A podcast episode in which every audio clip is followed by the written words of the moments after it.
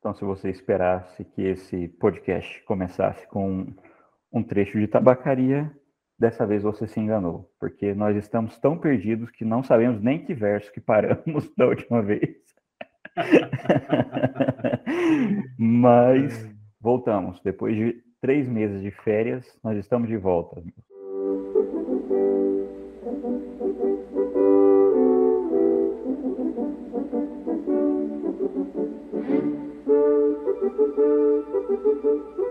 Aquelas férias antigas, né, do pessoal que fazia normal, né? É, Pegava ali dezembro, dezembro, janeiro, de férias. Começa até o março, carnaval. Aí emendou o carnaval com a nossa licença premium também. Dezembro a No Brasil março. as coisas só funcionam depois do carnaval. Muito bem, então Então agora não funciona mesmo. Então, é, agora não tem carnaval. Ai, ai. Muito bem, hoje estamos com o Solemar Oliveira. Solemar Oliveira que tem aí uma, uma quantidade considerável de livros publicados. Ele é escritor, reside em Anápolis, professor da U- URG também, não é? não, da UEG. Da UEG. Da UEG, também professor da Univangélica também, não é? Não, só da UEG. Dedicação Só da. UEG? Achei que você dava aula Só. na Univangélica. Eu sou, eu sou da, da- da turma mais antiga da dedicação exclusiva da UEG, dos primeiros. Entendi. Hum, E, o Solemar é Solemar- físico, né? Sou físico. Fí- Ou Eu seja, ele é cientista de verdade. É, Na ele é física, físico, Graduação exatamente. em física, mestrado em física, doutorado em física. Aí no pós-doutorado eu fui fazer em bioquímica. Nada a ver. Olha só. Além de ser um cientista de verdade, é 100% cientista de verdade. E, É, e, a- já e vai começar as esposa, e a, perguntas? e a Lauriane também é física, né? Física também, Lorena. Mesma área que eu. Trabalho na mesma área que eu. Imagine a casa desses caras, velho. Algo mais Ela- ordenado impossível. Ela fez doutorado em física atômica e molecular, né? E eu fiz doutorado em uma física que, que não existe mais, é a física de semicondutores. Não é que não existe, virou uma engenharia, né? Eu acabei Ah, mudando para outra área, para átomos e moléculas, mas a minha formação mesmo é uma coisa que a gente chama de estado sólido, ou, ou física da matéria condensada. Olha Pois só. bem, e é bom ter todas físico- essas explicações mesmo, porque É. aqui é E esse todo físico mundo de decidiu humanas, ou ser seja, nada de escritor. né? E o físico que decide ser escritor. É, o Tobias preparou umas perguntas aí que ficaram bacanas pra caramba, Soemar. É. Antes de ele fazer. De ele Eu fazer Queria fazer ele- uma que não está na, na nossa listinha antes da, da coisa pegar fogo. É, e, e- mas para acho apresentar. pode falar. Pode tocar aí. Eu só ia dizer para o pessoal se situar com contigo, Solemar. É, eu gostaria que você falasse assim, quantos livros você tem publicados e quem é o seu, que tipo você gosta mais de escrever? Se é conto, se é romance, crônica? Sim. E quem é o seu principal influenciador? Tá? Beleza. Eu estava até organizando aqui os livros, que eu, vocês me pegaram meio de surpresa. Na verdade, o Thiago tinha me falado, né? Mas hoje, hoje foi um dia muito cheio, porque a gente está fazendo uma, uma série de reuniões no, no conselho e, e as aulas voltaram e, e eu de manhã também tive uma série de, de, de, coisas, então eu não consegui, assim, organizar os livros é, ficar na minha frente aqui para eu dar uma olhada, mas eu vou tentar lembrar de cabeça, eu acho que eu consigo lembrar de todos. É, Eu escrevi, eu escrevi acho que é isso. Ver se eu consigo lembrar deles de, de cabeça. O primeiro deles é Rosa de Vênus, é um livro de contos. Depois, Fúnebre Sinfonia para Prometeu Ateu, também um livro de contos. Depois veio Rosa, é, eu já falei, Desconstruindo Sofia, que é um romance. Esse romance, ele, ele ganhou menção honrosa na Bolsa Hugo de Carvalho Ramos e foi publicado é, pela editora da UFG, depois de uma seleção que eles fizeram lá e ele passou pela, pela comissão, o conselho editorial né, da, da, da, da, da editora e encaminhado para dois pareceristas da DOC, e eles recomendaram o livro, o livro foi publicado. Então, é um livro que saiu até antes do, da, dos livros da mesma época da, da Bolsa Hugo de Carvalho Ramos. Né? Um livro que eu gosto bastante, que tem uma capa bem, bem, bem bonitinha, assim. Dá para vocês verem, apesar das pessoas não mas é um, uma Uhum. capa autoral de um, né? cara que tra trabalhava na UFG, na editora na época, é, fez uma capa bem bacana, eu gostei.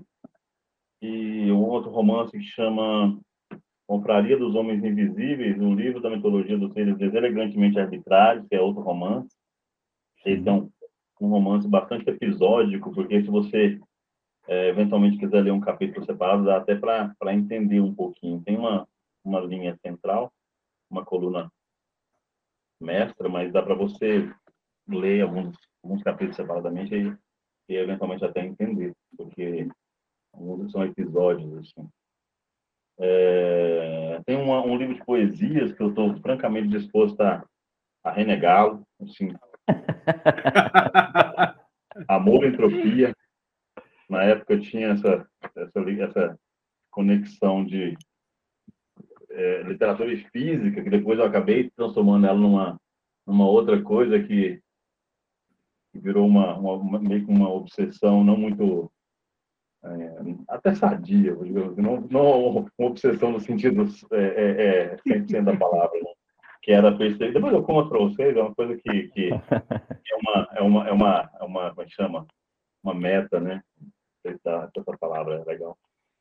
Ah, que mais que tem? Deixa eu ver. Ah, esse livro que é um livro de uma novelinha chamando a luz, porque também é uma história. É, são três contos que foram lançados separadamente, mas unidos eles acabam acabaram virando uma novela. Não é um romance que é muito curtinho, né? Uhum. Depois tem o livro que ganhou a bolsa de Hugo de Carvalho Ramos, que é o As Casas do Sul e do Norte. Um livro, um mini livro que ainda não foi lançado também, que é esse aqui, a literatura portátil, mini histórias. Esse tem um, uma contracapa aqui, ou quarta capa, que é do escritor Miguel Sanches Neto, que avalizou esse livrinho. Eu gosto de falar avalizou, mas não sei nem fez. Foi esse livrinho aí que ganhou o troféu Caetano Veloso Estaciona no, Le no Leblon? Exatamente, esse aqui, esse aqui. Pejorativo não, bobagem. e esse é o mais recente, que é Breve Segunda Vida de uma Ideia, que é um livro de contos. Esse é o é livro que tem mais contos, tem 42 contos, não por acaso. Douglas Adams ah, uh -huh. é engraçado. A resposta para tudo. É, a vida, do universo e tudo mais. Mas nem, nem é, nem tem influência dele, é mais por causa do, do mito, né, do número, né, da, da aura. Uhum.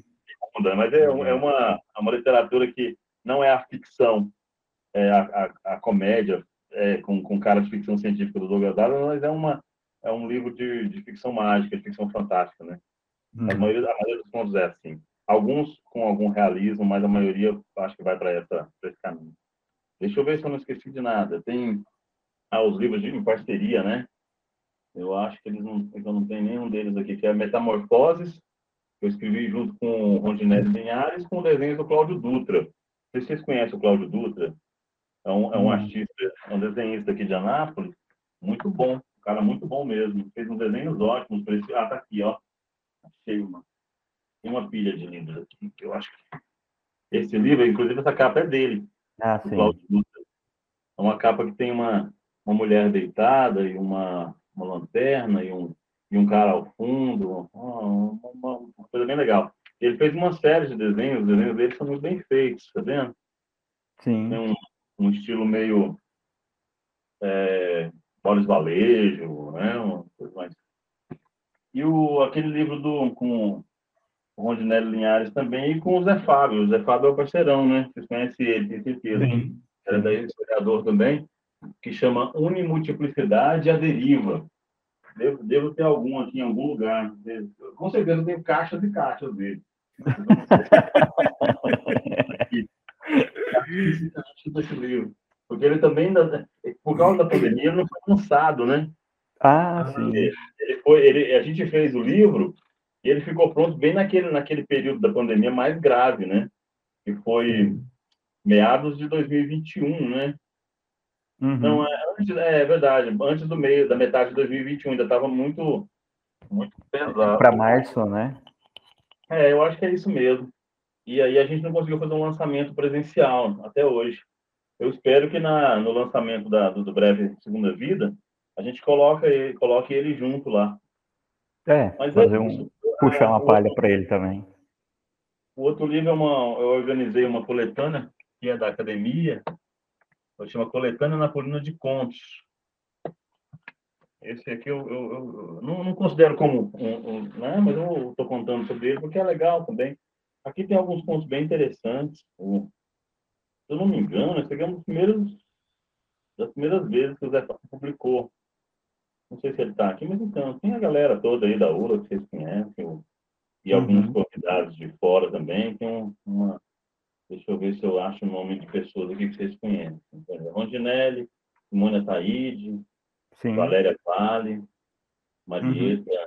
não, a Marieta não está aqui, a Miriam Marques, Natalina Fernandes, o Einstein, que vocês devem conhecer. O Einstein.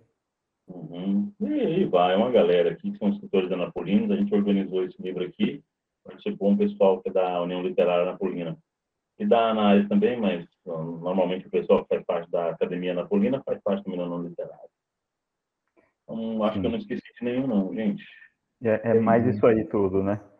É, é eu acho que eu tenho uma, um lugar nas, nas, prateleiras ali de livro, na, na, nas estantes ali, que tem só os meus livros, mas eu, como eu falei, eu não, não fui lá pegar, acabou uhum. ficando estão aqui próximo aqui no, no, lugar que eu chamo de escritório, mas é também chamado de bagunça. é, o, é o gabinete. É um dos lugares mais bagunçados da casa. Tem é, mas, livro para todo é lado e miniaturas para tudo quanto é lado. É, eu, ia, eu ia dizer dessas miniaturas. A coleção de Transformers. É, é. Já vi você postando elas e tem miniaturas de tudo. Né? Aqui os mais, mais, mais raros e tal, ali tem mais um pouco do lado. Tem, é.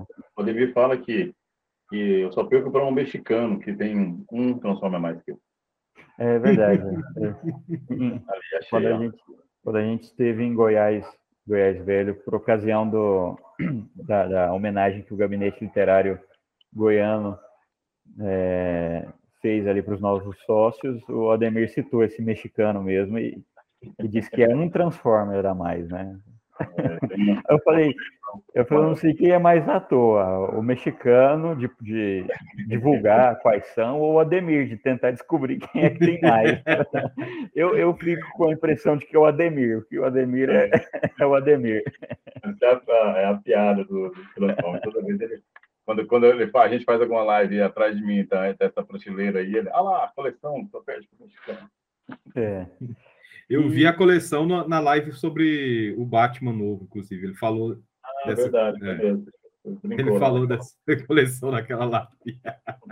O, o, o Solemari, quem que é a sua principal referência? Assim? Quem você olha e fala assim, poxa, esse eu, cara escreve bem? Esse negócio da referência depende muito da época. Quando eu escrevi os primeiros livros, eu lia muito o Camus. Inclusive uhum. o Exílio e o Reino, o Homem Revoltado. Não, né? Uma peste não, mas a queda e o mito de Cisco e o estrangeiro, obviamente, influenciaram bastante alguns contos. Eu comecei escrevendo contos, que foi esse primeiro livro, Rosa de Vento, que ganhou a bolsa de publicação João Luiz de Oliveira. É, então tem, tem bastante influência do, do, do não exatamente da, da, do estilo literário, da, da voz narrativa do Camus, mas da, da, da, filosofia existencialista. Inclusive, no, nesse é, Fundo de Sinfonia para Prometeu Ateu, tem vários contos que, que tem uma, uma linha bem existencialista. A abertura do livro é assim, né? Uma introdução ou sobre um garoto de 12 anos que roubou o fogo dos deuses. Era uma, uma brincadeira que eu fiz na época, acabou rendendo um, um, um conto curto que dava, que servia como prefácio para esse livro, sabe? Uhum. Então, nessa época, isso foi em 2011, quando eu lancei esse livro, eu tinha uma... Eu, eu, eu sempre gostei muito do Camus, as, as primeiras leituras são remontam, remontam assim, aos, aos, aos primeiros anos de faculdade, pelos 18, 19 anos. E eu acabei lendo quase tudo que tem em português, a não ser aqueles diários mais, mais recentes, que são aqueles livros de capa preto e branco, né, algumas discussões de política e tal, mas é, acho que Núpcias, o Verão, tem um conto muito bacana sobre uma, uma, uma mulher é, é, com, com idade mais avançada que descobre os prazeres do, o corpo lá, e é um conto muito bem escrito. Isso é, acabou influenciando um conto chamado Adelaide, que está nesse livro. Então, depois... Ele está no Roger de, de Vênus, né? O que, que eu falei? Não, é, é, estou só querendo Vênus, confirmar. É porque eu, é, que eu, ah, é porque eu estou pensando em um que você falou que influenciou, eu, porque eu li esse, eu conheci a sua escrita através desse livro, então... É um livro que precisa de reforma, né, Tiago? Você viu que tem alguns erros, né, e tal. Ah, mas... Não é maduro, né? É, mas, é, mas é, a questão que fica, a questão que fica é, você tratou do único tema filosófico sério nesse livro ou você deixou para outros? O, o, aquele, não sei se é o Richard Dawkins ou é o, não, ou é o Brian Greene, eu, eu, li há muito tempo atrás, eu não lembro agora qual dos dois que escreveu na abertura. Ah, acho que aquele livro que eu título é sobre o arco-íris, do arco-íris, é do Richard Dawkins, né? Que ele desconstrói essa ideia do Camus, que o único problema realmente importante é o suicídio, né? Para poder falar de ciência. Uhum. Eu, eu não gosto desse, desse livro por conta disso que eu gosto demais e eu acho que ele tem razão, sabe? E, e, e, e, uhum. e acaba aparecendo num, num dos contos, essa que é um cara que, que, que quer se matar, eu estava discutindo isso com minha esposa esses dias. Deixa eu ver se eu sei o título, se eu acho o título desse ponto aqui. Acho que é. Ah, na, na, na, na, brincadeira, o cão, sabe buscar o viajante, mata. A escolha, esse ponto, a escolha. Eu não sei se. É um, é um cara que tem uma, uma, uma, arma na gaveta e essa arma é, é, lembra muito aquele, aquele livro do Camus, que tem um outro Mersault, A Vida, me chama Morte Feliz, né? A Morte Feliz, é isso mesmo. Morte Feliz, aham. Uhum. Lá tem um outro Mersal, vocês lembram dele? Que é o, ele mata um, um, um, senhor, e você, ao longo do livro você vai descobrindo que é, era inevitável. A morte do cara não foi porque ele é um assassino nesse, nesse sentido, ele é o cara queria ter morto, né? E aí tem um roubo um pouquinho disso, mas não é nada de, de, de texto ou ideias, é uma coisa mais essencial no, no, nesse sentido. É, é o, o suicídio que paira, a gostar muito do, do, do, corpo e da vida também é uma ideia que paira, como se fosse o Marcelo também do estrangeiro. E aí, eu, uhum. como eu estava falando, eu, eu conversando com a minha mulher esses dias, acho que eu deixei uma, uma coisa muito, muito estranha nesse conto, que aqui no final, eu vou, eu vou dar um spoiler, né? Não tem problema dar spoiler, não, ninguém vai me ler. Vocês sabem que. a, a meia dúzia de gente que tinha que ler já leu. Já então, leu, né? já, já passou. Aí, joga a, a arma para não se matar, ele, ao invés de decidir pelo suicídio, ele decide jogar a arma fora e joga na lata de lixo. Hoje eu não faria isso, pô. Imagina o personagem, a personagem do, do, do conto jogando a arma na lata de lixo. Né? Mas faz sentido. Faz sentido. Né? É, faz é. sentido, porque é um absurdo. Sim, é verdade, é uma boa.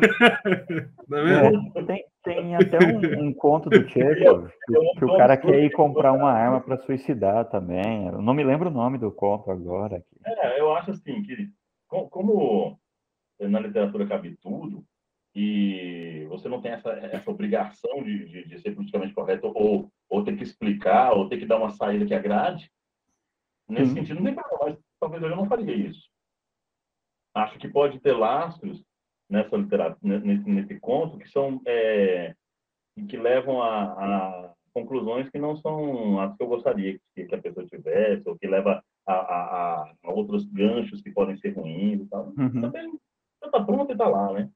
É, antes, antes você falou de, disso aí, e antes de entrar na pergunta do Tobias, eu queria aproveitar, você falou assim, ah, chegou num ponto que talvez eu não gostaria, às vezes, quando você está escrevendo, você imagina um final, né? Imagina um. Na verdade, não um final necessariamente, uma trajetória, e quando você vê, a hora que termina o conto, o personagem foi para outro lugar. Isso é sim, é comum? Eu não gosto muito de perder, perder o controle, não, mas acontece sim. Acho que o, o João Baldo Ribeiro que falava, né? Que às vezes tinha um personagem lá que começava a tomar decisões e ele não queria, mas não tinha jeito. Chegava um momento que o cara era aquilo que ele, que, que ele decidiu ser e ele perdeu a mão. Eu, uhum. eu, eu, eu, eu, discordo um pouco. Eu acho que você tem controle sim, mas alguns personagens eles são difíceis, difíceis de serem de serem controlados mesmo. Esse dia eu estava discutindo sobre isso com relação à, à potência do personagem, por exemplo. É, o que não pode acontecer, que é mais importante do que isso que você falou, perder a mão ou perder o controle uhum. do personagem com um caminho que você não gostaria que ele fosse, é você já criar o personagem sem controle que é você, por exemplo, dar para ele uma, um sentido ou, ou uma, uma, uma, uma estrutura ou um entendimento que é maior que você.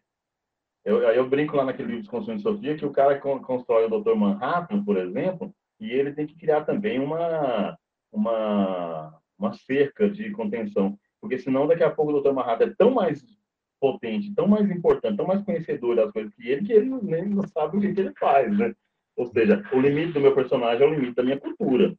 Aí, quando às vezes você cria um personagem que ele é mais forte que você, ou mais entendido que você, você pode perder a mão. Então, você segura ele ali, né, nos limites, né, que você é controlável, ou ele, ou ele tem uma função que é tão específica que você não perde a mão. Mas eu não gosto, não gosto de perder o controle. Mas tem alguns personagens que teimam fazer isso.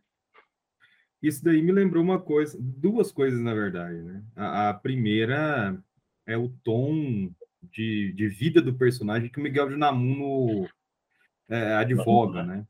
Uhum. Ele advoga que o personagem é vivo, tão vivo quanto ele. Então casa com essa sua noção de que o personagem está vinculado ao autor. E no caso dele estava mesmo, né? Todos os personagens uhum. dele são biografias uhum. dele em algum sentido, né? E eu lembrei de um outro detalhe. É, eu lembrei de outro detalhe que certa vez falando de personagens que vão além, né? Certa vez o aquele Peter Crift, ele uhum. escreveu assim, olha, só duas pessoas conseguiram fazer, é, depois da, da Sagrada Escritura, só duas pessoas conseguiram dar um, uma aparição genuína para Jesus. Um foi o, o autor de Ben-Hur, no qual Jesus não fala uma palavra, Sim. e o segundo foi Dostoiévski, no Grande Inquisitor, quando Jesus Grande aparece, ele também não fala uma palavra. Sim, e é maravilhoso, né? O Grande Inquisitor é, é ótimo. Hum. Então, o outro é o Benhur, né? Ah, isso, Ben-Hur. É que, o, para além da, das cenas que são próprias repetições né, da, da Bíblia, o restante são descrições de atos dele, assim, que uhum. não tem é, é, fala, né? Aí vai agora uma pergunta capciosa, mas não tanto, né? Talvez até já... O Anthony Burke tem um livro sobre Jesus, é o filho do homem, não é? Ixi, peraí. Acho que é o filho do Anthony Burke, acho que é Lá não, tem, não o, tem umas falas que são diferentes da Bíblia, você lembra? É, é o que inspirou uhum. o, o, filme do, do George Stevens, não é? O, a maior história dos tempos, acho que é. Enfim, não, esse eu não conheço. É, acho que é Antônio Burns. Né? Eu, gosto, eu gosto muito desse livro porque tem a, a, aquele, aquela encontro de Jesus com, com, com os Pilatos lá. Ele é uhum. muito bem escrito. E, e a, a cena é muito bacana, sabe? muito visual também. E é também porque era um livro que cabia bem num roteiro de cinema, aí virou filme depois. Depois vou até procurar. Mas lá tem um Jesus falante, um Jesus que é diferente da. Fala, fala e faz coisas da, da, da diferente da Bíblia, igual aquele Jesus do Salamago lá no, no, no Evangelho de Jesus Cristo. Evangelho né? de Jesus Cristo. É. E pergunta, capiciosa, mas talvez você tenha escutado essa pergunta muitas vezes, mas eu queria vê-la respondida aqui. O que faz um cientista de verdade, um homem do mundo concreto, das partículas e das moléculas, cair na literatura que é mera fantasia burguesa? Que é mera abstração. eu, eu, ó, eu não concordo com essas coisas que eu falei, foi apenas ilustrativo para a pergunta. Não, não, eu, entendi, por isso que eu ri, eu achei, eu achei muito bacana. Agora, é, eu acho que nesse caso, no meu caso específico, você sabe que o, o, o Ernesto Sabato ele era, ele era físico, né? Ernesto uhum. Sabato, né? Sábado, Sabato. Ele, ele não era só um físico, ele era um grande físico, porque ele, ele foi um cara que, que ele era argentino, estudou na Argentina, mas ele trabalhou no, no, no MIT, né? E no Marie Curie Instituto, na, na França, e no MIT nos Estados Unidos. São dois grandes institutos, né? Uhum. E ele largou tudo e foi trabalhar com literatura. E quando ele resolveu se dedicar à literatura, ele também se transformou no grande escritor e no grande crítico, né? Uhum. Crítico. Tudo que eu li dele até hoje é, é sensacional. Gostei de tudo. É o Túnel, o Túnel é maravilhoso, né? Uhum. O, aquele livro, é, Os Escritores e Seus Fantasmas, que ele, uhum. ele faz é, trechos curtos sobre, sobre, sobre palavras-chave do mundo da literatura, é muito bom. É um, é livro uhum. obrigatório para quem trabalha com, com, escrita, com a literatura. No meu caso, eu acho um pouquinho diferente. Eu não sei como é que era o sábado, sábado antes dele, dele fazer física, mas eu sempre gostei de escrever. Inclusive, eu, eu, eu tinha lá no ensino fundamental e no médio boas notas de redação. Uma das, das, minhas melhores notas no vestibular foi a nota de redação. Então, era uma coisa de, de em algum momento, ou, ou eu ia ter que sufocar para poder ser, continuar sendo físico, ou ela ia brotar forte da forma como brotou, né? E, e acabar aparecendo em algum momento. A pergunta que a gente tem que fazer é se esse físico realmente virou um escritor que presta, né? a, a, coisa estava lá o tempo todo. Então, é, a coisa estava lá o tempo todo. Ela, ela só ela surgiu em algum momento onde parece que as imagens, as ideias, os, a vontade de transformar o, o pensamento em, em palavra e, e, conectar as palavras, né, dar ritmo, dar som, ah, foi, foi não, não, tive mais, não tive mais controle sobre isso. Uhum. E, e é curioso porque talvez isso responde a pergunta até melhor do que, que falar, por exemplo, ah, o, gostava de ler, e aí, em função de gostar de ler, eu quis escrever. Aquela, aquela famosa, aquele, aquela, esse clichê, né? Era um sonho de escrever, nessa né? coisa, porque não, escrever não é, não é legal.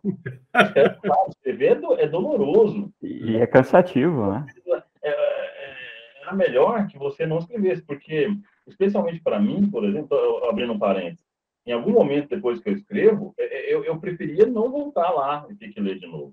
Esse, por uhum. exemplo, que eu escrevi, eu, eu, sofro quando eu tenho que ler um parágrafo e eu, e eu fico na tensão de que em algum momento eu vou encontrar um erro imperdoável. E aí essa coisa toda, a, a, revisão da lei da, da, escrita é uma coisa terrível, terrível uhum. mesmo. É psicologicamente assim um, um abismo, um, um, negócio escuro, que você entra lá e começa a caçar, e aí você fica com o pé atrás. Mas enfim, isso é outra coisa. É, aí, é, e, e, você se sente ainda um crítico, e, e, o pior crítico do mundo, mais duro, né? É, não, você tá, exatamente. É bom que você faça revisões. Você viu esse, o Pedro Páramo, um dos maiores romances de escrita em língua espanhola de todos os tempos, do Juan Rufo. O Juan Rufo conta que ele cortava tanto, ele era tão obcecado pelo corte e pela frase curta e pelo texto enxuto, que ele tirou do romance que tem menos de 200 páginas, 100 páginas. Tirou, tirou um terço. Eu queria ver as 100 páginas que ele tirou, porque o romance é tão bom que será que era que estava tão ruim assim com aquela não ruim não será que estava para ele estava estragando o negócio? Que sempre faz né para caramba. É. E tem, é, tem um escritor que fala também que publicava os livros dele para parar de cortar né? Sim. Não, não me lembro quem é agora mas o Luiz Rufato ele fala que ele, que ele é assim também né? Que ele que ele lê bastante né ele não ele não consegue ele, ele faz revisões revisões revisões revisões é, agora muito provavelmente, esses escritores como o, o, o Jeff Kerouac, né, que escreveu a mestrado, esse, como chama? O romance mais famoso dele, esse da literatura beat. Enfim, a memória não é tão boa, né? O, é On the Road, exatamente. Uhum. Aí, que ele escreveu de, uma, de um tapa. Não, é, não, não tem conversa, né? Poxa. Não existe, né? É, tão, tão genial, né? Que, mas e voltando ao assunto da, da do, do, gostar de escrever, então acaba sendo não é uma coisa de falar, ah, isso era um sonho e tal. Não, é, é, é meio que não, não dá para controlar quando, quando algumas imagens, algumas ideias aparecem, elas surgem, você quer transformar isso em uma ah, tá. Eu, tava, eu lembrei agora que eu estava falando. É assim, no começo, primeiro livro, Rosa de Vênus, que foi, não é a primeira escrita, mas é a primeira coisa estruturada na forma de conto, início, meio e fim, com vários contos, um livro completo, para ser publicado. Na verdade, o mais antigo é um livro Sinfonia para Prometeu Ateu, mas por uma questão de editora, ele acabou saindo depois. Uh, na, na, cronologicamente, Rosa de Vênus é mais antigo. Aí você percebe que, no começo, quando você está escrevendo, e, e, por conta de sair essa coisa muito naturalmente, é, é uma, como é que chama? Um, furacão, né? Você quer escrever uh, tudo que você que passou na, na, sua cabeça a vida inteira em, em, pouco tempo.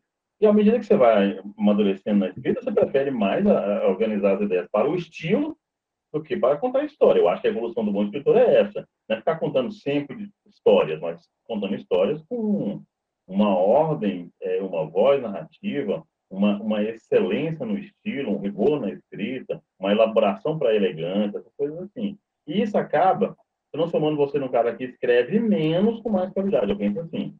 Porque é melhor para o escritor que ele escreva menos com mais qualidade que ele escreva muito com péssima qualidade. Mas o, primeiro, começo foi assim, ó, uma explosão. Você quer, como você nunca escreveu, ou sempre tentou escrever, mas ficou guardando isso para depois, aparece aquela, aquela enxurrada de coisas e você acaba escrevendo muito. Por isso que acaba, acaba fazendo um monte de, de coisinhas que publica em tudo quanto é lugar. Hoje em dia você vê isso, ah, uma coletânea aqui, uma coletânea ali, papá. E, eventualmente não são coisas é, que têm muita qualidade, mas você acaba se enfeitiçando por essa coisa do, da, da, da, impressão do que você pensou e, e colocou no uhum. papel. E, e, é bonito até, né? Você ver a página é, impressa, né? Então, Sim. É. É, é, como um filho, né? Não, Nos primeiros, os primeiros livros que eu escrevi, os primeiros, primeiros contos, eu imprimia. Às vezes eu, eu, eu, eu, colocava no formato de livro no Word, imprimia o livrinho assim, grampeava, fazia né, aquele, aquele livro pequenininho, é, de poucas páginas, só para ver como é que ele ficaria se fosse impresso.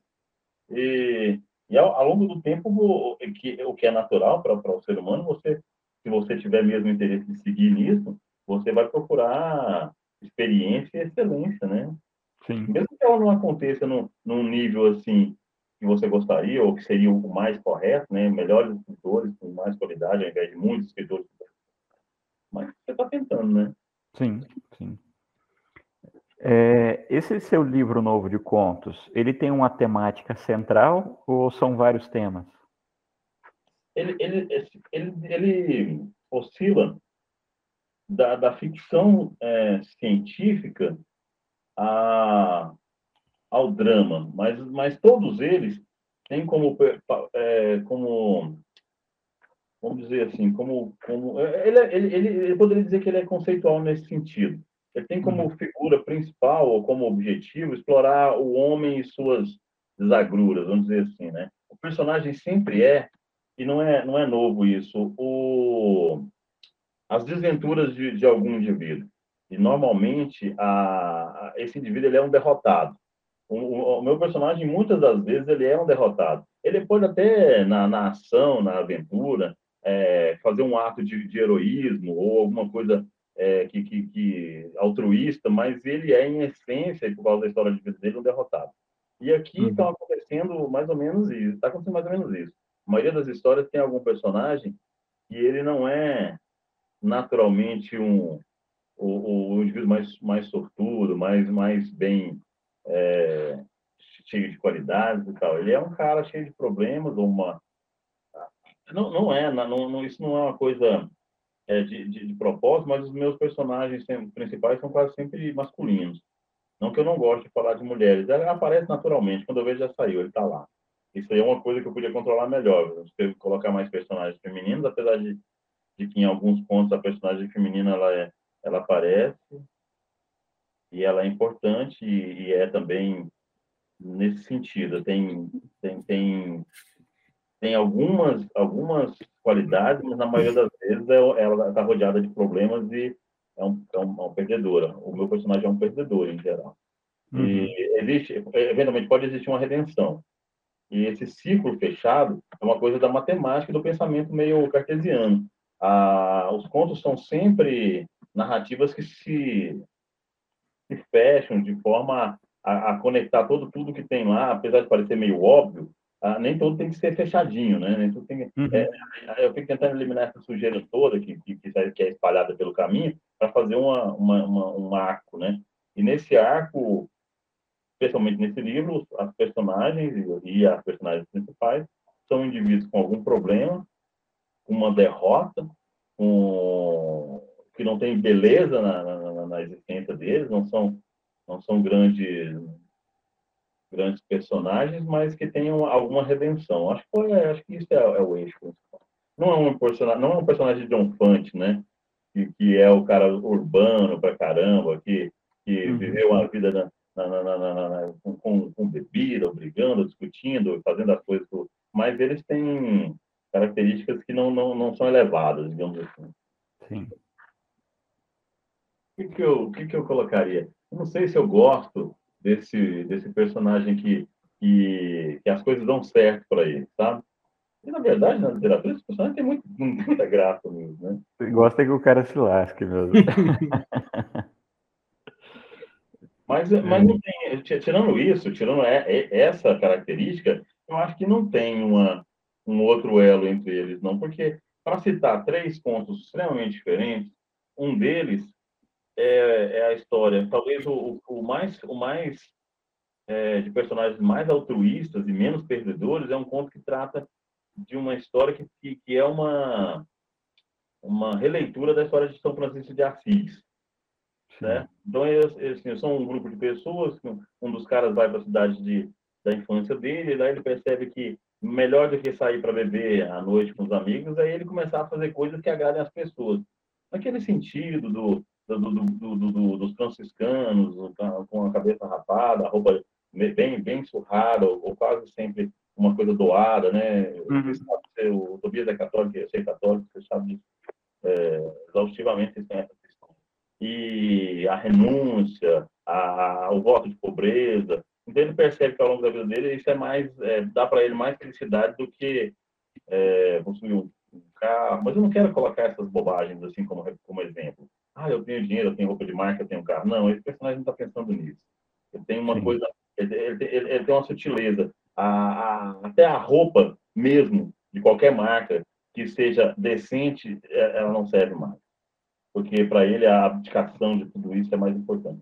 Esse é um exemplo. E o outro é uma, é a história de um cara que está numa estação espacial de pesquisa e, só, e a, a, tripulação quase toda morreu, menos ele. A única relação que ele tem com alguma coisa parecida com o ser humano é o computador, que chama ISIS no, no, no estilo do, do 2001 Odisseia, um espaço, mas um, só a, a, jogada. O resto não tem nada. Pensei nos Solares. Solares também, Solares também. É, é, é, no, é, no, estilo das ficções científicas. Eu tenho um problema com ficção científica, apesar de ser físico, que eu acho elas simplistas, sabe? O último livro que eu li foi O Imitador de Homens. Eu achei a, a, a, a distopia tão fraca, sabe? Assim, uma coisa que, mesmo sendo num universo distópico e, e fantástico, nunca, nunca aconteceria. Que é todos os seres humanos perderem a, a, a, conexão com a escrita e ninguém saber ler nem escrever mais. Mas eu penso que isso nunca, nunca seria possível Mas, enfim, é outra coisa. Aí, esse é uma ficção científica. Eu vou pegar um outro mais distante ainda, mais maluco do, do que esses aí. Maluco, assim, é uma palavra boba de falar, mas que seria um, um onde um cara tem na garganta um caroço, e à medida que o tempo passa, ele percebe que o caroço está tá, tá destruindo ele inteiro.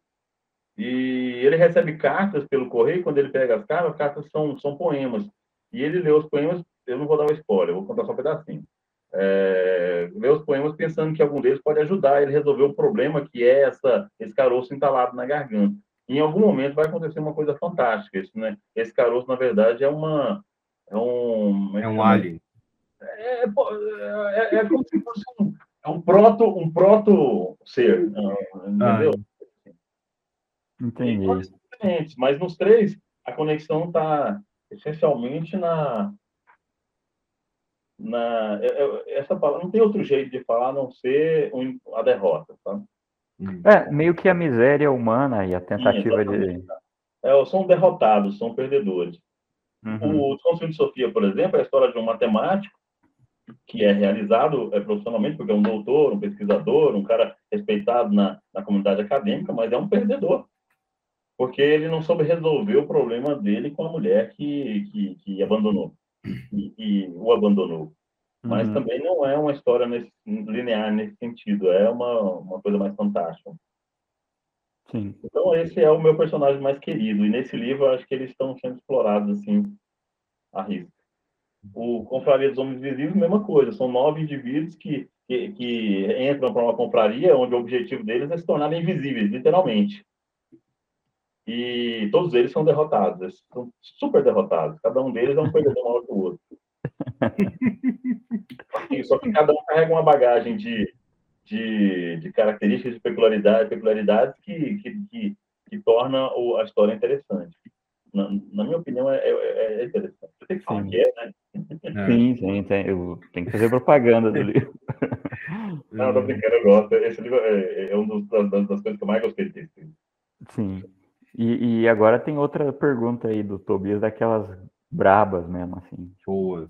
Cabeluda. É. É, cabeludo. Isso.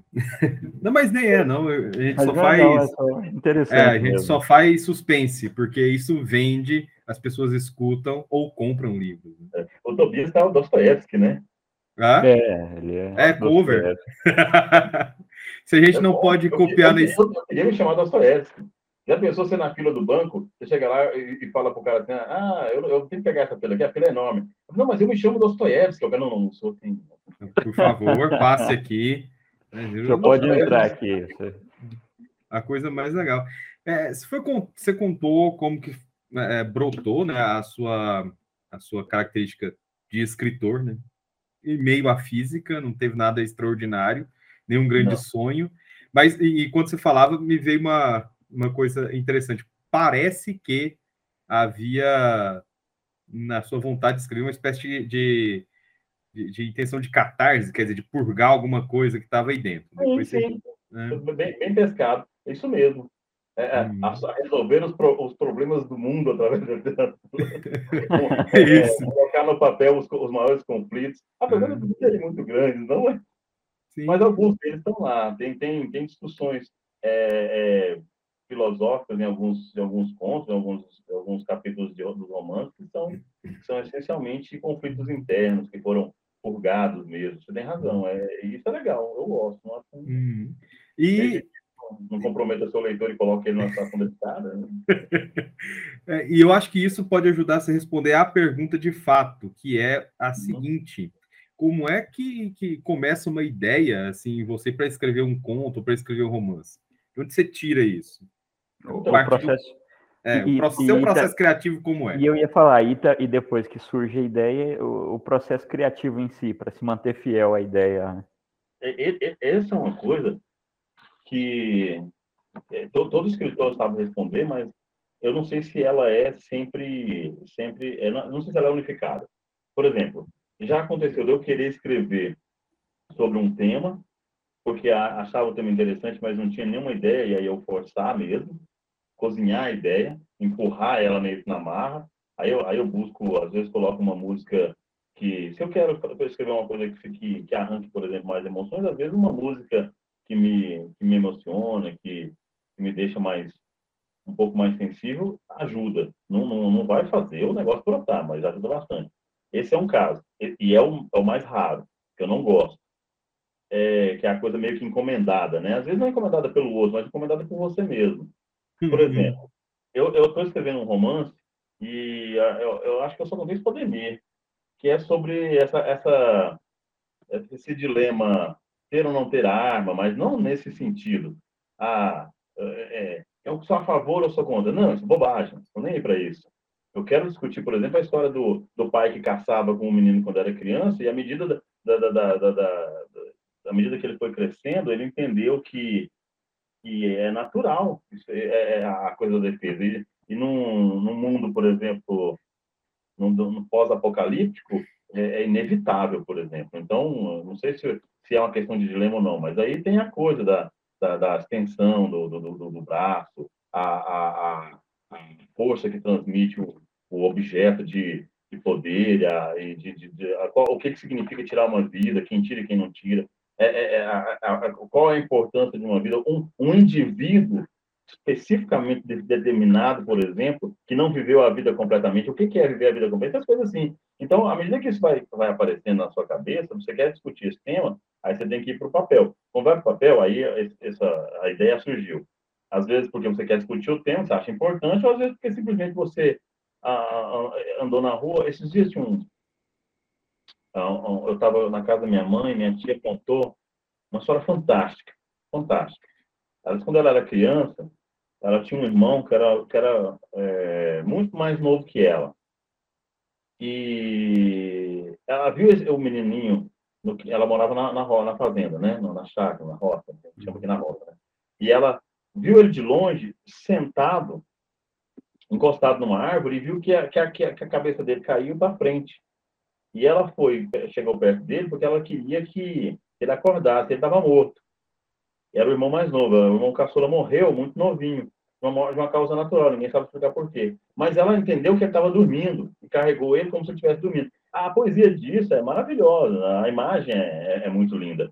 E aí eu pensei, isso, isso com certeza rende um conto. Eu não quis gastar para escrever um conto e jogar no meu romance. Mas eu tenho que depois é, tratar isso com, com cuidado, porque não é minha, não é uma história minha, né? Mas é uma história uhum. Que, que muito, muito, muito tranquilamente rende uma, é, uma, uma, sei lá, pelo menos um capítulo muito carregado de, de lirismo, de, de densidade, de drama, de, né? E pode ser também um expurgo do livro, né? Agora, eu, eu, eu, algumas coisas acontecem comigo que são meio que é, é, é como se fosse assim, uma palavra puxa outra, sabe? Então eu começo com, com um tema que eu, que eu acho bacana, que eu acho interessante, e aí deixo fluir, mas deixo fluir com certo controle.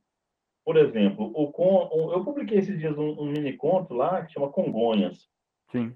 E foi porque eu passei lá em Congonhas do Campo e vi aquela, aquela o, o presépio, não, havia a saca do Aleijadinho, e uma delas tinha aquela cena do, do, do, do, do Getsemane, né, que Jesus vai orar, e aí os, os três é, apóstolos dormem, né? Uhum.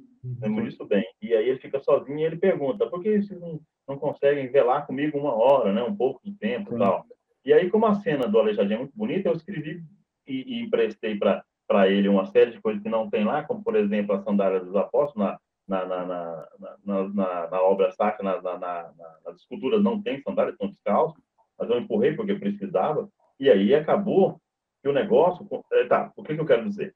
É, saiu o conto, mini conto. Só para poder, por causa da Semana Santa, eu queria fazer uma, uma sériezinha de contos para a Semana Santa, fiz quatro. Um, três eu publiquei no Instagram, o outro deve ser no Jornal Opção, que é maior. Aí, no momento que eu fui escrevendo, eu não sabia que ia sair o, o conto com as imagens da, da, da do Aleijadinho. Eu estava escrevendo como se fosse o Cristo mesmo, o Jesus, lá no Getsemane, lá, lá na, no, no é, Monte das Oliveiras, né? lugar, Sim. rezando. Não, depois eu vi que era melhor que fosse as esculturas. E mais para frente um pouquinho, eu percebi que as esculturas, elas, elas é, mesmo estáticas, paradas, sem vida, elas tinham mais vida que eventualmente uma cena, mesmo com movimento. Sim. E na, na, naquela, naquela, naquela estática, eles tinham sonhos, né? Então, fecha assim, mais ou menos. Mas é, a, uma coisa vai puxando a outra. E quando, quando você vê, mas com certo controle, porque eu não deixo, por exemplo, o negócio descambar. Aí eu espero um pouquinho, aí como veio, veio uma imagem que parecia mais uma escultura do que uma, um, um corpo mesmo, um ser vivo, não, não dá para ir para esse caminho. Então, uhum. não é uma, eu não sei se o processo criativo ele é uma coisa engessada, se tem só uma explicação, não. Tem várias mesmo. Inclusive, e eu, eu, eu já fiz isso, uma delas é meio que induzida. Tem, tem que aparecer porque eu quero que seja assim. Agora, uma ideia que surge espontaneamente, que parece uma coisa assim fugaz, um, um, um brilho que escapa, é, isso dá trabalho demais para construir. Porque às vezes vem uma, uma coisa que ela. ela é, e, e, eu não sei, a, a psicologia deve explicar, a neurologia deve explicar esse processo, vem uma imagem que é, que é uma coisa assim fantástica e muito rápida e muito volátil, assim, muito, muito uhum. fácil você perder. Aí, então você corre e escreve. Escrever aquele coisinha de nada para não perder a ideia já perde ela um pouco. Sim. Obviamente. Porque aquilo não é material. A, a, a, codificação, a escrita, ela é um arranjo, né? E um arranjo é, limitado para poder fazer o, o, o, pensamento, a ideia, o sentimento ir para o papel e transferir para que o outro entenda ou, ou, leia aquilo que você gostaria que, que passar, né? Dizer. E aí depois, aí você já perdeu um pouquinho. Aí você vai construir aquela coisa toda. Ali você perde um pouco mais e nesse sentido você pode ganhar ou fazer ela crescer ou às vezes mudar, não é o que você queria que fosse, mas pode ser bom, dependendo do seu talento e da sua educação, da sua cultura, da sua formação. Porque imagine, por exemplo, um, uma grande ideia na mão de um péssimo escritor. Você pode dar um, um caminho para um negócio tão ruim que ele estraga tudo.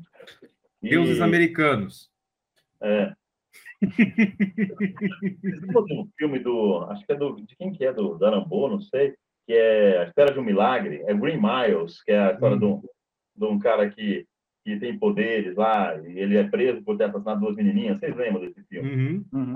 Com aquele grandão, o Michael Ducan, né? Que já morreu. Então, com o Tom Hanks, né? E, e aí, é, depois que o filme teve, chega num momento que você já entendeu tudo, é que tem a história do velhinho, que é o Tom Hanks, só aquele pedacinho por final já dá um filme, né? Então, aquela construção toda, é, é, é contar aquela história depois de, de, de, de, tudo que aconteceu na juventude dele, mostrar o ratinho que não morre porque ganhou a energia do, do, do, do cara lá que tem poderes. E, só que ele já daria uma história. E percebe que contar isso aí além do que já estava contado é um risco, né? Não só para dar um Uhum. Uhum, Eu sim. li esse livro, é Desconstruindo Sofia, e aí no final, quando eu fechei, eu gostei. Aí eu pensei, agora eu vou escrever um capítulo que é o cara no cárcere, contando é, como se fosse o, o, o personagem do, do estrangeiro lá na, na cadeia, de, refletindo sobre a, a vida, o universo e tudo mais, né? Eu falei, não, isso vai... Então você percebe que é, existe, vou, vou, vou falar em termos de física, existe uma superposição de estados. Todos eles são possíveis simultaneamente. Mas quando você escolhe um, os outros todos não existem mais. Eles Sim. só coexistem enquanto eles não são, não são escolhidos. Uma vez que é escolhido um, todos os outros não existem mais. É, é como se fosse o seguinte: eu, eu posso não pegar o livro aqui na mesa. Enquanto eu não pego o livro, existe uma infinidade de opções. Eu posso pegar o livro, eu posso passar a mão por cima, eu posso me adiantar e não ir, posso pensar em fazer. Mas uma vez que eu faço, acabou. Uhum, sim. Então, É, meio que quando você materializa uma parte da história dele, todo o resto da história que ele poderia ter some, né? exatamente. E às vezes, o caminho que você escolhe não é bom. É. E essa é a história da vida, né? E essa é a história da vida também. E, e- e o mais, o mais, e o mais é, o, e, a desgraça do escritor é o seguinte, desculpa a expressão, o, a chance de você errar é muito maior, porque com a superposição de estados, é, é, você tem muitas comparadas com a que você vai escolher. E, e a certa, pode ser várias também, obviamente, mas a melhor delas é só uma, né? Não, Aí, desgraçadamente, você escolhe a pior Pode e ser. quando você se dá conta, você não lembra das outras mais. Não, e é isso mesmo, Thiago. É, É. é, você, você tem uma, uma série de ideias na cabeça, você fala, eu vou por esse caminho aqui. E depois que você adianta muito nele, você não, às vezes não lembra mais Sim. o que você outra opção que você poderia ter pensado. É igual jogar sudoku, né?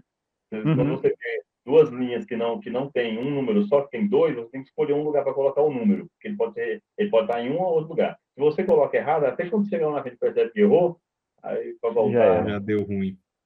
Sim. Mas é. É, recentemente, ô Zolemar, faleceu a Lígia Fagundes Teles. sim, É, tem, tá com um livro aí dela. Ah, é, tá aí. Coletânea de É. contos aqui tá do lado para não perder, porque eu adoro ela. Sim. É, contemporâneo aí nosso, quem agora substituiria ela? Olha, o, o Cristóvão Tesla é um grande escritor, que eu acho que tá, talvez seja um, um- um- desse nível, assim, que está nas cabeças, o Luiz Rufato, grande escritor. Eu não, eu não quero ficar falando do nome de quem eu não gosto, não. está muito próximo deles, né? A gente está Aham. muito próximo de todos eles, porque é, é, ninguém é mais, assim, uma grande estrela, vocês sabem disso, né? Uma Sim. pessoa hoje que vende mil livros, por exemplo, já pode se considerar um, um ponto fora da curva. Né? Vender mil livros é Sim. muito difícil. Claro, obviamente tem gente que vende. É, do nível dela, Cristóvão Tesa, Luiz Rufato, hum, tem, tem pessoas que estão num nível muito bom, que eu gosto muito também. Uhum. O, o, o, William Fuchs tem uma, uma carreira que parece estar engrenando para um caminho é, é, sólido e, e que vai se tornar talvez um grande representante da literatura brasileira. A, a, tem uma, uma, uma, escritora muito recente que, que, que, já fez duas coisas muito boas, que é a Marta Batalha, não sei se vocês já viram falar, que é aquela história de Euridice Guzmão e é, não é como é chama? Não é apenas um, aquele livrinho azul, eu esqueci o título dele agora. Acho que não é o Castelo, não lembro mais não. É, no Brasil, e, e pronto. Vou, vou arriscar mais nenhum nome, não. Perguntar se na Argentina eu estaria mais.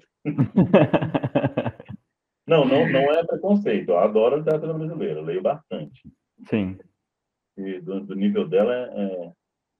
Talvez também é, falhando. É, agora, parece que, é porque parece que tem hiatos, né? Então você tem uma geração muito boa, aí vem um hiato, depois outra geração.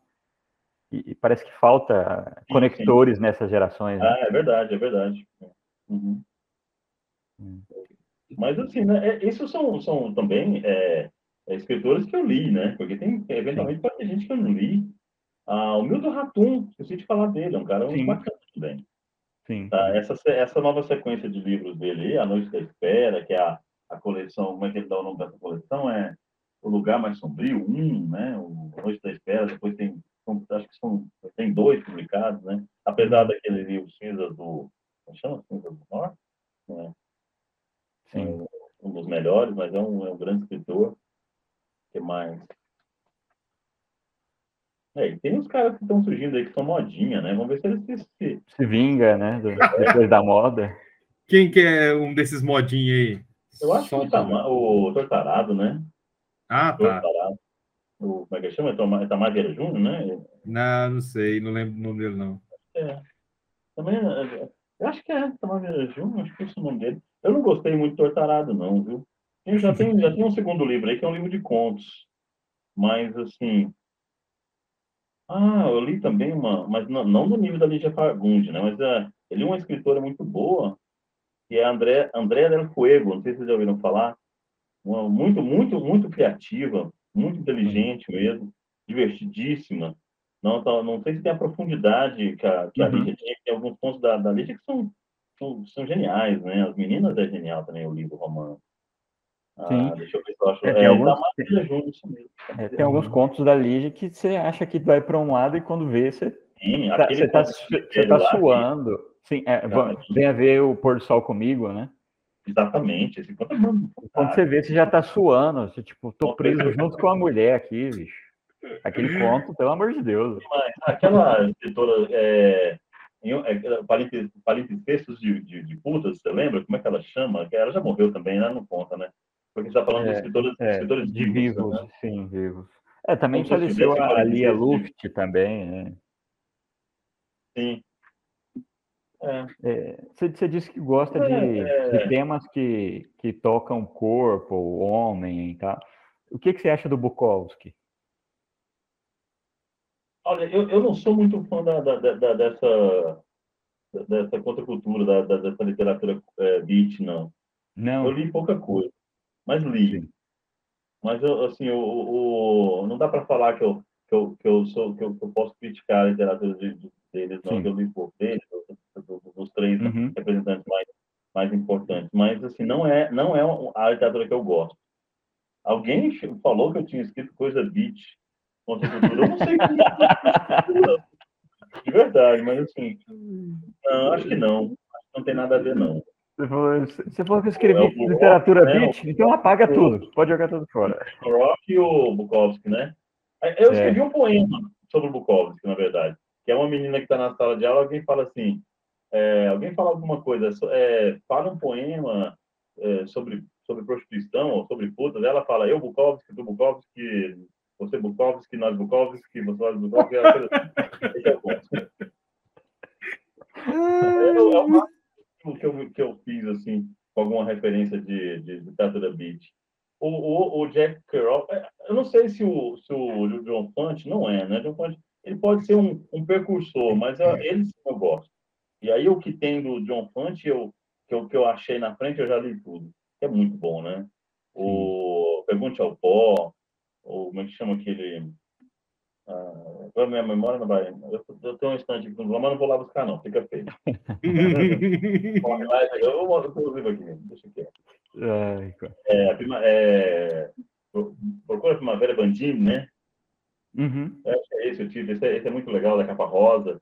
O, o Pergunte ao Pão é um clássico, né? Virou filme, que né, na verdade não é um grande filme, mas já virou um filme. O que mais que tem do. Enfim, não vou, não vou tentar ficar forçando para lembrar. Tá? Você tem mais alguma Mas, coisa, Tobias? Tenho, vou jogar uma polêmica no ar.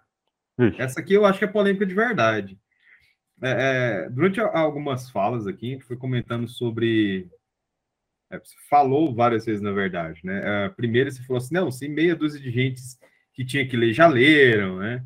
E pelo fim aqui agora você falou que quem vende mil exemplares já pode ser considerado aí um cara que foi é, bem vendido, provavelmente bem lido. Não, eu falei só mil. Mil, então. É, porque hoje em dia é gente demais escrevendo e publicando demais, mas tem, né? Claro que tem gente é. vendendo muito mais que isso. Aí, uma, uma pergunta que vai de encontro a uma outra coisa. A Sontag falou uma vez que o Machado de Assis não era muito famoso porque ele era da América do Sul, né? E brasileiro. Uhum. É. E, e você acha que para ter mais leitores seria necessário estar em um centro cultural maior? Até que ponto essa, essa força local e barra editorial ajuda nisso aí? Não, assim, e, tem, assim e tem um adendo pior, porque o Machado de Assis pelo menos estava no Rio de Janeiro. Né? É, é não, é, são, são coisas muito distintas por causa da época, né? Mas uhum. assim, o Brasil não tem um mercado, isso é um fato. Uhum. Então, o, o, não sei como é que, uh, talvez a maior editora do Brasil seja a Companhia das Letras, né? Então, tem a galera que publica a Companhia das Letras, obviamente, indiscutível, escritores de, de, de, peso, é, acho que o, o Michel Laube, o, o, o Julian Fuchs, acho que ele publicou mais pela Record, né? Mas o, então, essa menina que eu falei, Marta Batalha, pela Companhia das Letras, e é claro que esse pessoal acaba num, é, é, vendendo o livro em grandes centros, mas uma pergunta que a gente tem que fazer. Primeiro, e isso é uma coisa que, que, eu, que, eu, que eu, eu sempre discuto muito com, com outros escritores. É, nós não temos a cultura da leitura. Para você para vender um produto, você tem que ter um, um, público interessado nele. Por exemplo, você vende açúcar, você vende arroz, você vende em hoje, comida, todo mundo come e compra. Você vende bolsa, você vende calça, você vende sapato. Mas quem vai comprar livro? Compra livro quem lê. E, e, até quem lê, às vezes, prefere, às vezes, é, às vezes prefere no sebo, para aproveitar o livro que já foi usado, ou às vezes pega um, e-book. Uhum. Então, respondendo a sua pergunta, Tobias, talvez sim. Um outro lugar onde tivesse uma cultura de livro mais, mais séria, mais forte, mais proeminente, é, hoje, talvez, Estados Unidos, um, um país onde, onde, se consome muito mesmo, tem um mercado editorial sério, é, é editores que são comprometidos, que, que, que levantam a bola de novos escritores também porque eles estão é, antenados e, e, e, conhecem literatura. Ah, o Brasil tem uma série de problemas, Goiás tem uma série de problemas. Um deles, o Heleno Godoy levantou esses dias para trás, que é o fato do escritor achar que escreveu um livro e pronto, é o melhor livro do mundo e que ninguém precisa mexer. E isso é um erro, né? A gente precisa passar por revisões, por críticas, por... Ah, o livro pronto é, pelo escritor é o primeiro passo para publicar. Depois disso, ainda tem uma série de coisas, e não são coisas muito, muito triviais de fazer. É, então, apresentar o seu trabalho para o público, especialmente para a crítica, para os editores, é uma coisa dolorosa. Tem que receber crítica, corrigir coisas, cortar coisas, mexer. E, e isso, para isso, precisa de um mercado editorial, gente séria, gente, gente que está interessada. E, e para existir essa, essas pessoas que estão interessadas e têm conhecimento e que sabem fazer isso, eles têm que vender, porque tem mundo tem que ganhar dinheiro. Uhum. Não precisa fazer, ficar fazendo isso. O Thiago sabe disso mais melhor que ninguém. Não precisa ficar fazendo isso. Vou mandar um exemplar meu para o Thiago, agora. Eu, eu, vou mandar agora, um original, que não passou por nenhuma revisão não ser ortográfica, não, não uma revisão assim de... É, de estilo, de assunto, uma crítica, né? Uma crítica, crítica mesmo, né? Que precisa passar. É, ele vai olhar para isso e falar, Solemar, eu vou vender isso para quem? então ele, ele, ele Quem é que vai comprar isso mesmo? Ele reeditar o cancioneiro Fernando Pessoa é uma coisa. Porque as pessoas conhecem Fernando Pessoa. Fernando Pessoa. É, é, é agora, Solemar, não. Ele precisaria de um, de um recurso bem forte para poder fazer um, um, um, trabalho de marketing. Agora, vamos convenhamos entre nós aqui. Quem não quer vender? Sim. Quem quer vender, bicho? Não, não é vender para ganhar dinheiro só, não. Você quer ser lido. Se você não quiser ser lido, você guardava o seu, seu, seu texto na gaveta. Deixava para. Jogava fora, escrevia e depois queimava. É. Eu, eu ouvi o Heleno Godoy, um dos maiores escritores é, é, é, goianos, é conhecido fora de Goiás, falar que escrevia muito na juventude, jogou fora, ele arrepende, se ele pudesse, ele voltava atrás e pegava tudo. Ele, alguém, se você escreve, escreve, porque quer que alguém lê. Sim. Aí, precisa de mercado editorial, precisa de gente pensando a venda, precisa de gente pensando a escrita. E, e aí, quando eu falo isso, não precisa ser é, é, transformar seu trabalho autoral de, de qualidade, não um trabalho vendável, por exemplo. Você transformar o, sei lá, um romance As Meninas da Lídia Faguntelli no, no Harry Potter, não precisa. Sim. Precisa que as sim. pessoas aprendam a ler. Aí, como eu estava falando, eu converso muito com um amigo meu que é escritor, ele fala assim, não, o que, o que a gente tem que fazer é educar o leitor. Bicho, você tem noção? Se nós vamos parar de escrever. Eu, primeiro, eu, eu não gosto nem de escrever tanto quando eu gosto de ler. Eu primeiro gosto de ler. Aí, para fazer isso, eu teria que parar de fazer o meu serviço, que é o, que é o meu ganha-pão, porque eu não ganho dinheiro com literatura, não tem jeito. Eu teria que parar de ler ah, nessa ordem. Parar o trabalho que eu faço, que é física, não, não tem uma relação que dificulta um pouco minha vida, porque eu tenho que ler trabalhos de física o tempo todo, que não tem relação com literatura, mas ajuda um pouco na escrita. Eu tenho que ler literatura mesmo, que eu gosto muito. Eu, eu me comprometo a ler pelo menos 50 livros no ano. De 40 a 50 livros é uma, é uma meta, tem que ler. E depois escrever. E para escrever, uhum. é só uma, duas páginas por dia. Aí, você para tudo que você está fazendo, que é um objetivo de vida, para ser escritor e tal, e vai ensinar os caras a ler, então alguém tem que pensar isso, tem que ter um mercado forte. E eu tenho uma, uma, a gente não tem essa cultura, ela não foi colocada. A gente pode fazer ela lá no ensino fundamental, as pessoas têm que pensar nisso. Sim. Mas o escritor não, não vai conseguir. É, eu acho que, que os professores, os, alguns, alguma, algum meio de críticos que, que então, pode é... adaptar a sua crítica ao leitor, mas assim, mas o escritor, se ele fizer isso, ele acaba com o seu trabalho. É. E como é que você vai vender um produto que as pessoas não querem comprar? Sim. É e mais, um produto que fala para a pessoa, olha, você não sabe ler, então tá aqui para você aprender. Esse amigo que ele estava na feira, né? Ele falou assim, eu estava vendendo um livro na feira, o livro custava 20 reais. E eu estava do lado de uma, de uma banca que a mulher estava vendendo bolsa. E parece que cada bolsa que ele me falou custava 150 reais. Aí a menina passou vendo, olhando, gostou das bolsas, comprou três. Aí passou, ah, que livro legal, quanto custa? 20. Ah, não, caro. e ao que é. vi, então, tá baratinho, hein? É, é. barato. O, o, livro no Brasil hoje, o livro básico, assim, o mais simples, fino, é R$39,90. Começa aí. Sim, né? sim. É R$39,90, que é o preço de capa dos livros mais simples. E daí para cima, né? Mas, assim, é muito duro, porque. E, e, e eu não falo isso com nenhuma autocomiseração, né? Porque é, é o que é e pronto. Não vamos uhum. chegar no cara e falar assim, ah, você não gosta de literatura, você não tem, é, você não ajuda a arte, ajuda a cultura. Não, a gente tem que, a gente tem que construir uma, uma coisa com políticas, né? Eu não quero entrar nesse assunto assim porque é meio cansativo, mas essa coisa tem que ser feita nas bases, né? As pessoas Sim. têm que gostar de literatura porque tem, porque tem que entender que isso é importante. Nós não podemos começar lá, lá nas bases, fazendo as coisas de qualquer jeito, empurrando, porque se não gostar, não vai ler. É, uma, uma experiência que a gente tem como né, educadores se não começou a entender isso quando era criança, dificilmente vai gostar quando é adulto. Uhum. É, é, as pessoas têm que entender que, que a leitura pode salvar literalmente a vida delas, né? Literalmente. Então, não, a, a, literatura é uma das coisas mais importantes para, para a construção é, uhum. do ser humano. Por exemplo, eu, se eu não, não tenho condições de, de, de conhecer o mundo, a literatura me, pode me levar a lugares muito mais interessantes do que levaria, por exemplo, com dinheiro de uma viagem. E isso pode trazer felicidade. Sim. Porque é isso que é, é, é, é, essa, essa é a função da ficção. Por mais que ela seja, é, é por muitas vezes, centrada na, na, na, na, no conhecimento da língua, no conhecimento da estilística e tal, ela também é entretenimento. No final das contas, ela vai ser entretenimento. Uhum. E aí vai depender se o entretenimento é de boa qualidade ou de má qualidade, o que, é que ele constrói, o que, é que ele destrói. Mas ela é entretenimento. É, uma última provocação seria se houvesse menos pessoas escrevendo coisas ruins e publicando, talvez o mercado no Brasil fosse um pouco melhor. Né? Essa é uma briga no conselho. Eu faço parte do conselho de cultura, né? E às vezes a gente entende que um recurso bem aplicado, é, ou seja, com. Vou colocar da seguinte forma: o que, que precisa, por exemplo, para um trabalho de qualidade ser publicado? Pessoal competente avaliando.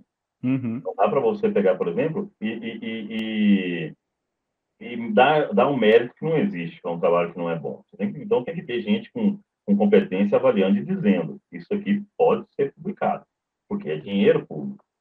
Né? Então, e, e, hoje em dia, uma das maneiras de você conseguir publicar um livro é com dinheiro público, porque é caro publicar. Né? Uma, uma, tiragem de mil livros de boa qualidade, com divulgação e tudo, para que você consiga vender os mil, e olha, vou falar para você, vender mil livros é muito difícil, é muito difícil mesmo. Então, você vai, você vai dar esse dinheiro em torno de 30, 40 mil para uma pessoa fazer esse tipo de trabalho, ele não tem qualidade, ou então pegar 50 mil e pulverizar com 10 é, é, é, autores, com cada um com 5 mil, para fazer trabalho de baixa qualidade, tem muito livro. Sim. coisas têm que ser pensadas. Você tem razão. É, e assim, o, o, leitor inexperiente pega um autor ruim, começa a ler e diz, ah, isso aqui não é para mim, não. É, isso, eu não gosto de leitura mesmo, não. E aí acaba desistindo. Né? É, e uma outra coisa é a cultura, né? Que se estabeleceu com, com a, a, a os projetos que têm um volume muito grande de, de autores. Porque as pessoas veem que, que é muita coisa e muita coisa não tem qualidade, aí coloca todo mundo no mesmo bolo. Uhum. É, igual, é igual antologias. Você, às vezes, coloca, escreve uma antologia, coloca autores de altíssimo nível, autores de médio nível e alguns autores com. Vamos colocar pela cota. de médio para alto, para não colocar os baixos níveis, porque não faz sentido. Um, um, bom organizador não ia colocar preços ruins. Uhum. Mas o problema é o seguinte: ó, olha a seguinte observação. Tobias é escritor. Ele é um escritor de altíssimo nível. Muito, muito, muito reconhecido, muito talentoso, com uma, uma, é, uma, uma, uma grande é, uma grande escrita, um estilo marcante. Aí ele aceita participar da coletânea que, sei lá, eu, Salemar Oliveira, faço. Aí eu, aí eu chamo. Honrado. Oi? Estou honrado. de mediano para ruim. o problema é o seguinte: ou você vai comparar o mediano com o Tobias, falar assim, nossa, lá o cara é bom porque tá junto, ou você vai colocar o Tobias no lugar do, do ruim. É. O que é mais fácil? Nivelar por baixo. É. Porque as pessoas não têm. É, naturalmente, você não tem essa característica de achar que todo mundo é, é gênio. Você conhece essa piada do Einstein, né? E o, o, físico chega na farmácia e o cara pergunta por, por que cargas d'água, eu não sei. Falei, qual é a sua profissão? O cara, eu sou físico. Nossa, você é gênio, hein? Aí o cara sai de lá e fala, poxa, mas por que, que ele. Aí, o, aí um outro escuta a conversa e explica, não, é porque a referência que ele tem é o Einstein, é o único físico que ele conhece. Não, ele só vai comparar com Einstein. Não com Einstein. É, não, tem, não tem outro físico que sai se apresentando, né? O, o, caso inverso seria esse, né? Você coloca o, o, o escritor muito ruim, aí o cara fala, ah, não, mas é aquele cara muito ruim tá lá, eu não vou ler esse livro, não. É, então, é faz cuidado, sentido. Se você não coloca um bolo de coisas demais, as coisas não têm qualidade. Quando é particular, você faz com o seu dinheiro, é, não dá para controlar. Mas quando existem políticas para fazer isso, aí tem que ter realmente bancas qualificadas para poder é, selecionar trabalhos de, de, bom, de bom nível para alto nível. Uhum. Solemar, Tobias, mais alguma coisa para completar? Hã? Mais alguma aqui. coisa para completar? alguma outra pergunta aí? Não. Não atividade física, escritor nunca mais, é muito chato. ah, dá tempo ainda? Ou você acha que já. Como é que pode, é? pode fazer aí a última pode. pergunta, hein? É, eu vou. Teve um, um, trecho aí que foi falado, me lembrou aqui de um outro trecho que me lembra. Enfim, aquela coisa, tipo o trabalho acadêmico, citação da citação da citação, etc. Né? Aí, como eu tinha visto seu novo livro lá, um livro de contos, né? E eu li uma certa vez. E, aliás, aquele... eu tenho um para você e um para o Tiago, queiram vocês ou não. é disso que a gente gosta. Querendo aí... ou não, é, é, dois a menos na minha caixa. Oh, Glória. É, eu li uma vez que eu estava assim, interessado em estéticas do conto, etc. O Formas Breves, do Ricardo Piglia. Né?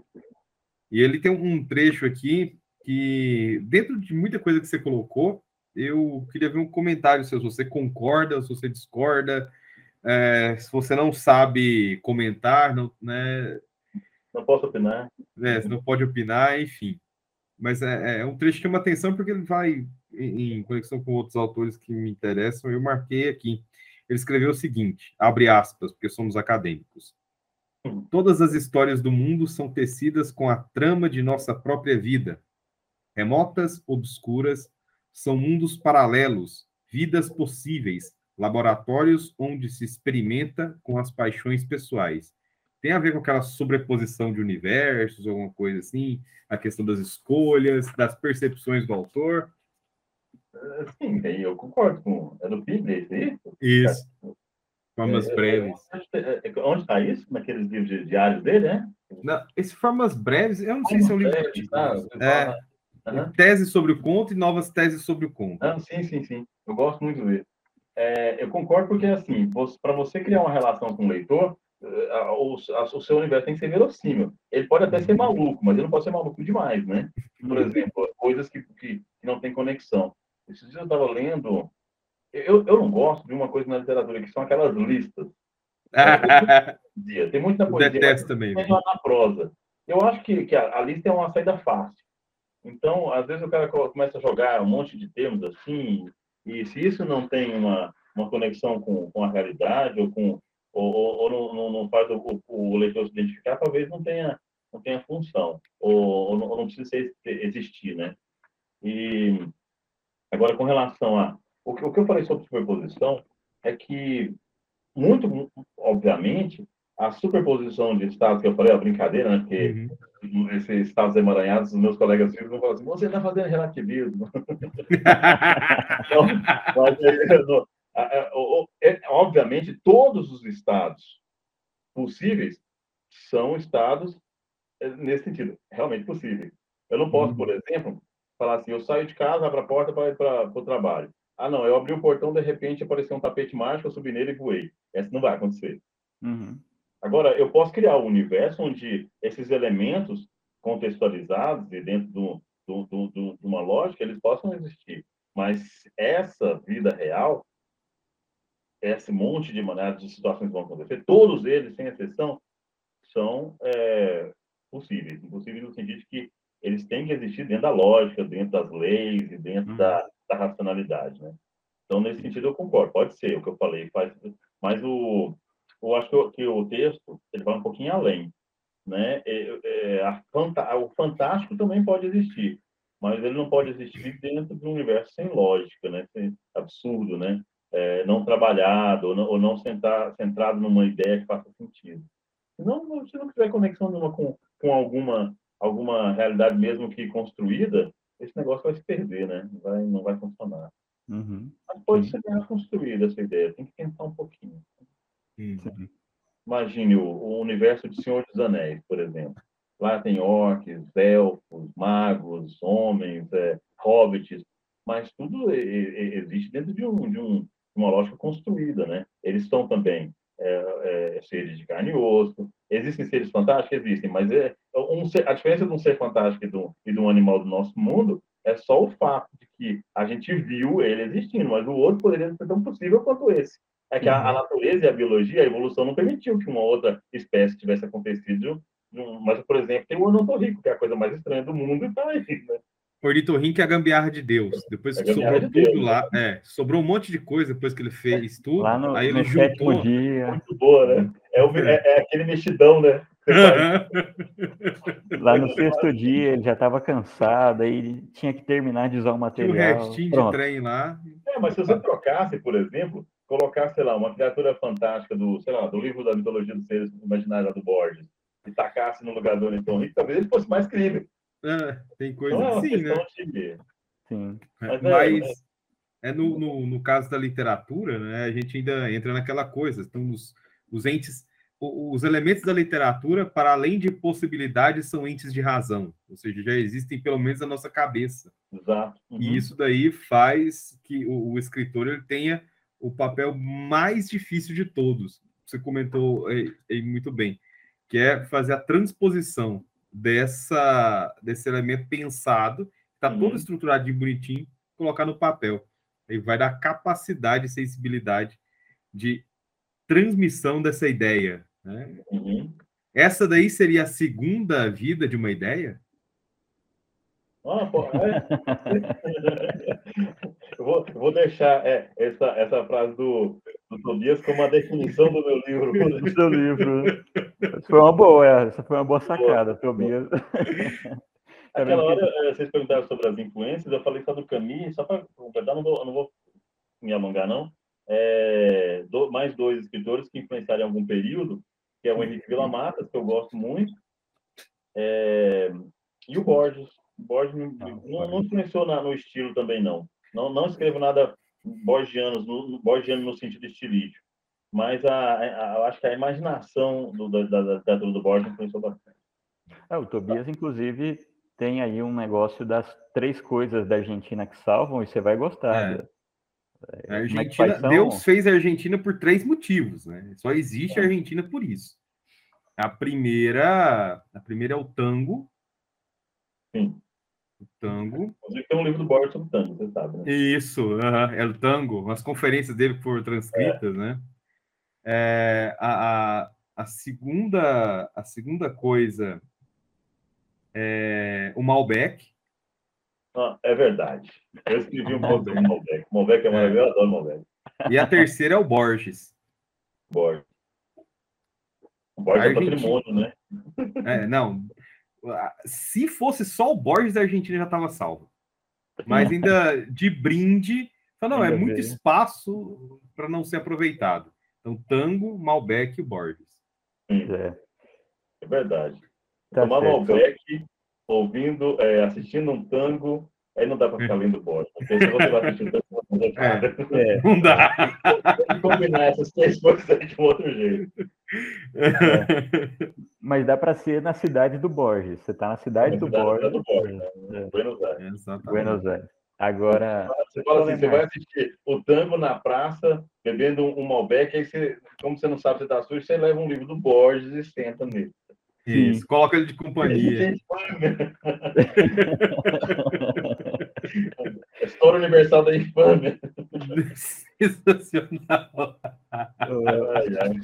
Solemar, é, quem, quem quiser achar os seus livros, quem quiser achar você, como é que faz? No Instagram, melhor lugar, é arroba Solemar SSO. Que aí lá já negocia lá tudo. O, lá tem o, o, os links e agora vai ter lançamento desse livro em três lugares. Uhum. Dia 30 de abril, na UB Goiás, lá em Goiânia, no Porto do Escritor, apresentação do Ademir Luiz. Estaremos lá. uma oficina literária antes. É, aqui em Anápolis, no dia 6 de maio, na sede da ULA, que é a União Literária de Escritores, lá no Maracanãzinho. E lá na UEG, dia 12, 9 horas da manhã, lá no campus do Jundiaí, hum, que é o, a unidade de é, é Ciências Socioeconômicas e Humanas, né? É, é aqui então, tem um curso de letras. E, é, na verdade, são os dois livros que vão ser lançados. Os dois livros fazem parte do, do mesmo projeto. É, hum, Literatura é. Portátil, Mini Histórias e Breve Segunda Vida de uma Ideia. Mais o livro do, do parceria com o José Fábio também. Não, não. Esse mini histórias é meu e a edição é do não, Carlos digo... Leite, ilustrações da Cecília Camimura. Eu digo que, que, você disse que ia tentar lançar junto. Ah, não, entendi. Mas aquele livro é. a gente é. vai colocar ele lá porque. Vai, colocar, é um vai só fazer uma foto dele lá, né? Uhum. tá certo. É, valeu, Solemar, por estar aí conversando com a gente. Muito obrigado. Eu é, sempre Seja muito bem-vindo aí no nosso, nosso podcast. Vamos tentar marcar um dia com, com o Ademir e Solemar juntos. O Ademir já ah, veio aqui é também. Eu lembrei e... dele lá que você falou. É, vamos tentar fazer aí um, um, dia com os dois, vai ser muito bom, porque o Ademir é, é figura também. Ah, não é figura. não, é. Para a literatura, para cultura, né? Sim, sim, sim, sim. Não, obrigado demais, Thiago. Adorei. Parabéns pelo, pelo podcast.